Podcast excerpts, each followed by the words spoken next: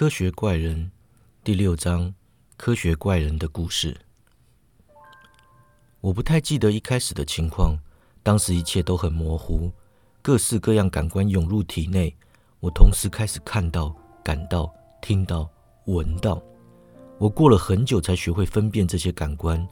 我依稀记得有道强光洒落，于是闭上双眼。我陷入漆黑，心中慌乱。不过立刻知道，只要睁开眼睛，光线就会随之而来。我发现我能随意行走，克服障碍。我越走越热。于是找阴凉处坐下，那是在英格尔斯塔特附近的树林。我躺在一条小溪旁休息，直到饥渴开始折磨我。我吃了树上的莓果，喝了溪里的水，然后陷入沉睡。天黑了，我冷了。离开你家时，我拿了些衣服穿，但他们无法帮我在夜晚的露水前御寒。我是个凄惨无助的可怜人，什么都不懂，什么都分不清楚。痛楚自四面八方来袭，我只能坐着哭泣。天上浮现光芒，令我心情愉快。我起身，看着树缝之间洒落光线，心中赞叹无限。那道光移动得很慢，但却照亮我的道路，让我又能摘莓果吃。我在树下发现一袭大斗篷，捡起来裹在身上。当时我心中没有任何想法，一切都很困惑。我感觉到光线、饥饿、口渴和黑暗。耳中传入无以计数的声响，四周涌现各式各样的气味。我唯一能够分辨的就是天上的明月。我满怀喜悦地盯着月亮看。随着昼夜交替，我发现月亮的阴实圆缺。树林中的事物开始有脉络可循，林顶光影，鸟语花香。有时我会模仿鸟叫，不过不像。有时我想用自己的嗓音表达情绪，但声音难听到令我闭嘴。有一天。冷到快受不了时，我发现了流浪汉留下的火堆，那温暖的感觉让我高兴得不得了。我伸手到火焰中，随即惨叫一声，抽回手来。真奇怪，同一样东西竟然能够产生两种全然相反的效果。我检视生火的材料，很高兴发现是木头。我连忙捡了些树枝来延续火焰，努力保护那堆火。我也发现火对吃东西有所注意。有些东西烤起来很好吃，但莓果不能烤。附近的食物都吃光了，尽管舍不得火堆，我还是必须离开。某天清晨，我在远方的山丘上看见一间小屋，门是开着的，于是我走进去。里面有个老人生火准备早餐。他听见声响，转头看我，放声尖叫，冲出小屋，以难以想象的速度冲过原野，留下我好奇地打量屋内。那地方太神奇了，雪和雨都打不进去，地面还是干的。对当时的我而言，宛如仙境。我狼吞虎咽吃着老人留下来的早餐，然后躺在干草上睡了一顿好觉。我被正午的阳光唤醒，收拾剩下的食物，继续我的旅程。傍晚时分，我来到一座村庄，那景象宛如奇迹：小屋、整齐的木屋、坚固的房子，再再令我赞叹。花园里的蔬果和窗户后的牛奶及乳酪令我胃口大开。我走入最漂亮的房子，才刚踏进门，小孩就开始尖叫，女人当场昏倒，全村的人陷入骚动，有人拔腿就跑，也有人攻击我。我被石头砸伤，逃向原野之中，最后躲进一间低矮小屋里。那地方很简陋，比不上村里的建筑，但依着旁边的农舍而建。根据之前的切身体验。我不敢进入农舍，只能藏身在这间足以遮风避雨的小木屋。我很高兴能够远离严酷的气候和野蛮的人类。天亮后，我离开小屋，检视周遭环境，发现远方有人走近。昨日受到的待遇历历在目，我绝对不要让人看到我。我在房舍里拿了面包和水杯，然后躲回我的小屋，默默观察他们。这间屋子里一共住了三个人。一个看不见东西的老人，还有一对年轻男女。白天，那对男女会在外工作，砍柴、拔草根；老人则独自在家，偶尔弹奏会发出美丽旋律的东西。独处时，三人往往神色阴郁，但聚在一起时，他们都比较开心。晚饭后，老人弹奏乐器，女人唱歌，那画面美到令我陶醉。老人的银发和亲切的容颜赢得我的尊重。女人高雅的气息诱出我的爱慕。接着，年轻男子也开始发出许多我听不懂的声音，但却没有配合音乐旋律。我静心观察，发现他拿着一本书在念诵。我开始了解到，他们嘴里的声音是在沟通，而那本书里蕴含了语言及文字的伟大发明。我躺在床上辗转难眠，这家人和善的态度太吸引我了。我渴望加入他们，却又不敢。想起昨天那些野蛮村民。我决定，不管日后打算怎么做，此刻都该乖乖地待在小屋里，默默观察，了解驱使他们做事的动机。我发现他们说的话有时会引发欢愉或痛苦，在听话的人脸上或心里勾勒笑容和悲哀。言语真是伟大的发明，我迫不及待想要学会这门学问，但我模仿得很挫折。他们说的太快，没有明显的物体参照，我根本漫无头绪。经历过几次月亮圆缺后，我终于听懂几样最熟悉的词汇：火、牛奶、面包、木头。我还记下了他们的名字。两个年轻人各有好几个名字，但老人只有一个，就是父亲。女人叫做妹妹或艾加莎，男人叫菲利，哥哥或儿子。我还记下了几个其他词汇，不过不懂他们的意义，像是好、亲爱的、不快乐。一整个冬天过去了，我跟这三个不知道我存在的朋友一起度过，分享他们的喜悦及悲伤。我欣赏他们完美的外表，优雅、美丽、细致。但当我在水面看见自己的倒影时，我吓坏了。我不敢相信那是我的倒影。我好肯定我真的就是一头怪物，深深感到失望与羞愧。啊，当时我还不了解这畸形的外表是多致命的缺陷。某天。家里来了访客，一个戴着面纱的女人。菲利一看到她，立刻冲了过去。女人摘下面纱，露出宛如天使般的美丽容颜。菲利开心的不得了，所有哀伤一扫而空。女人的情绪似乎大不相同，美丽的眼睛流下泪水，朝菲利伸出手背。菲利欣喜若狂的亲吻她的手，唤她亲爱的阿拉伯人。她看起来应该没有听懂。但是以笑容回应。我很快就发现那个女人也会说话，但她说的话其他人听不懂，她也听不懂其他人的话。他们比划我不认得的手势，不过看得出来，女人让屋内洋溢喜悦，宛如阳光驱散晨雾般驱散他们的哀伤。几小时后，我发现阿拉伯女人经常跟着其他人附送同一个字好几遍，知道她在学习他们的语言。我连忙跟着一起学。当晚。艾加莎和阿拉伯女人先行回房，分别时，菲利亲吻女人的手，说：“晚安，亲爱的沙菲。”他留下来跟父亲交谈，显然在聊他们美丽的客人。我很想知道他们在讲什么，但当时我还办不到。日子一天一天过去，沙菲和我学习那种语言的进展很快。约莫两个月后，我开始听懂这群守护者大部分的语言，除了说话的能力外，我也学会了文字。开阔了广大的视野。菲利指导沙菲的书是沃尔尼的《帝国的废墟》。如果没有菲利讲解，我绝不可能了解这本书的含义。透过这本书，我建立起历史的概念，也得知当今世上几个帝国的存在。我知道世界上有着不同的宗教、文化和政治结构。我学到懒散的亚洲人、了不起的希腊人、早期罗马人所掀起的战争和具备的美德。强大帝国如何走向衰败之路？我学到骑士精神，基督教历史上著名的国王。书中提到发现美洲新大陆，而我和沙菲则为大陆原住民面对的命运伤心落泪。那绝妙的文笔在我心中掀起奇特的情绪。强大、善良、卓越的人类，竟然也能做出如此邪恶之事。本来我不敢想象人会杀人，无法理解法律和政府存在的意义。但在得知那些邪恶血腥的细节后，我心中充满恶心与厌恶。我学会人类社会的阶层与尊卑、财富与头衔。我学到性别的不同，还有小孩的出生与成长、父亲的慈爱、母亲的关怀、年轻人如何开阔视野、取得知识。我学到兄弟姐妹，还有羁绊人与人之间的各式关系。但我的朋友和亲戚在哪里？我没有父亲照顾，没有母亲呵护。打从最早记忆开始，我就拥有高大的身躯。我没见过像我的人，也没人宣称与我有关。我到底是什么？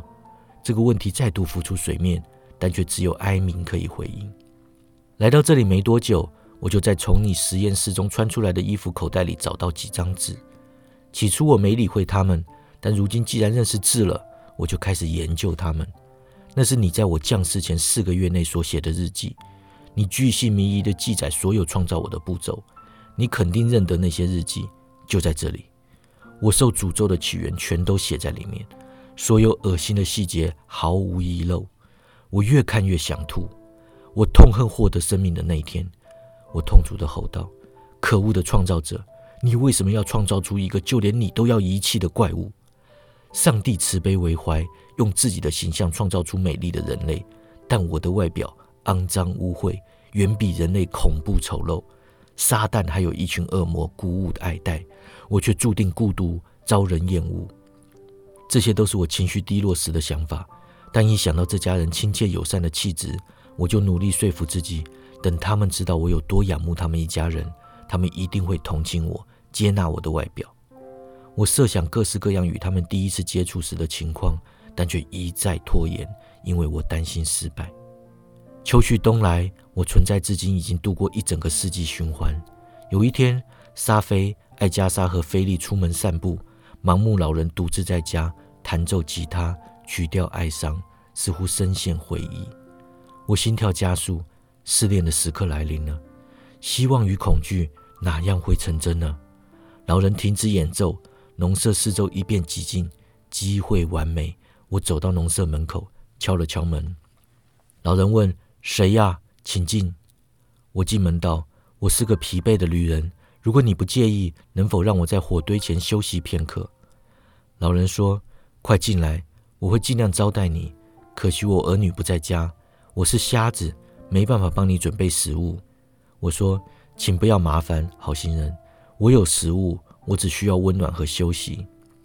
我坐下，一时之间不知道该说什么。接着老人问我：“陌生人，听你口音是法国人？”我说：“不，但我在法国家庭中接受教育，只会说这一种语言。我是来找几个朋友，希望他们能保护我。”老人说：“你朋友是德国人吗？”我说：“不是法国人。我是个悲惨的可怜人，在世上没有任何亲戚或朋友。”我要找的这些好人从未见过我，也不认识我。我心存恐惧，倘若他们不接纳我，我将孤独寂寞一辈子。老人说：“不要绝望，没有朋友确实不幸，但人心充满大爱与怜悯。如果你的朋友善良亲切，你就无需绝望。”我说：“他们很善良，他们是全世界最好的人。不幸的是，他们对我抱持偏见。我个性好，也没有伤害过人。”但强大的偏见遮蔽他们的双眼，他们看不见真诚的朋友，眼中只有可怕的怪物。他说：“那真是太不幸了。难道你不能说服他们吗？”我说：“我就是要去说服他们。为此，我心存恐惧。我一心对他们好，但他们认定我要伤害他们。”老人问：“你朋友住在哪里？”我说：“附近。”老人停顿片刻，说道。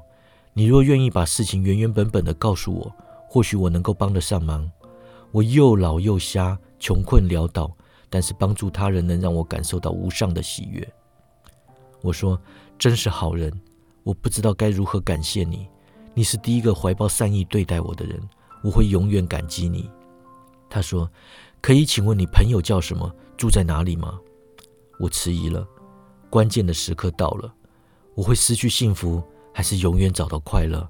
我内心挣扎，天人交战，沉坐在椅子中失声哭泣。就在那时，我听见门外传来脚步声。我没时间多想，只能一把抓住老人，大声道：“就是现在，拯救我，保护我！你和你的家人就是我在找的朋友，不要在这关键时刻舍弃我！”老人大叫：“老天啊，你是谁？”农舍门开了。菲利、沙菲、艾加莎进屋，谁能形容他们当时内心的惊恐与震撼？艾加莎当场昏倒，沙菲拔腿就跑，菲利冲上来，以惊人的蛮力从我手中抢走父亲。他在盛怒下抓起木棍，使劲殴打我。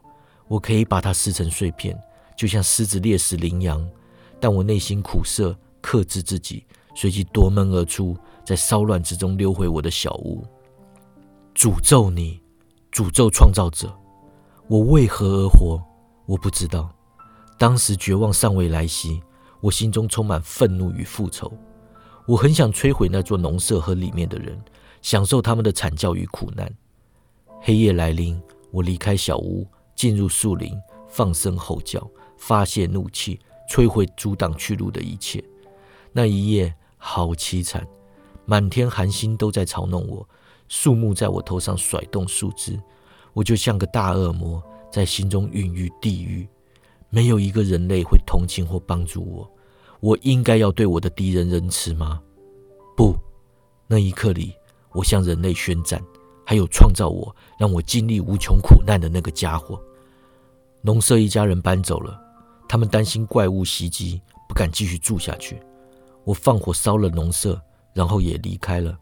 世界之大，何去何从？我想了很久，想到了你。我从你的日记中得知，你就是我的父亲，我的创造者。菲利有教沙菲地理知识，我学过世界各国的相关位置。你提过你的家乡叫做日内瓦，那就是我要去的地方。我不知道沿路地名，也不能找人问路，但我并不绝望。我只能找你寻求庇护。虽然我对你的感觉只有痛恨，你这个没心没肺的创造者，你赐予我感知与激情，但却弃我不顾，让我沦为人类奚落与恐惧的对象。但我只能从你那里获得同情与补救，而我也只能从你那里找到公义。为了避开人类，我昼伏夜出，终于来到瑞士。有天早上，我发现前方是一片树林，于是决定在日出后继续前进。春天的阳光和清爽的空气令我心情愉快，我感受到垂死许久的温柔与愉悦在体内复活，泪水湿润我的脸颊，让我忍不住对刺下欢愉的太阳表达感激。来到河岸旁的树岩时，我听见人声，连忙躲到树荫下。一个小女孩开开心心跑到河岸，似乎在跟人玩追逐的游戏。她沿着河岸奔跑，突然失足摔入湍急的河里。我冲出藏身处，奋力对抗激流，救她上岸。他昏迷不醒，我施展浑身解数，企图救活他，结果却被一个男人打断。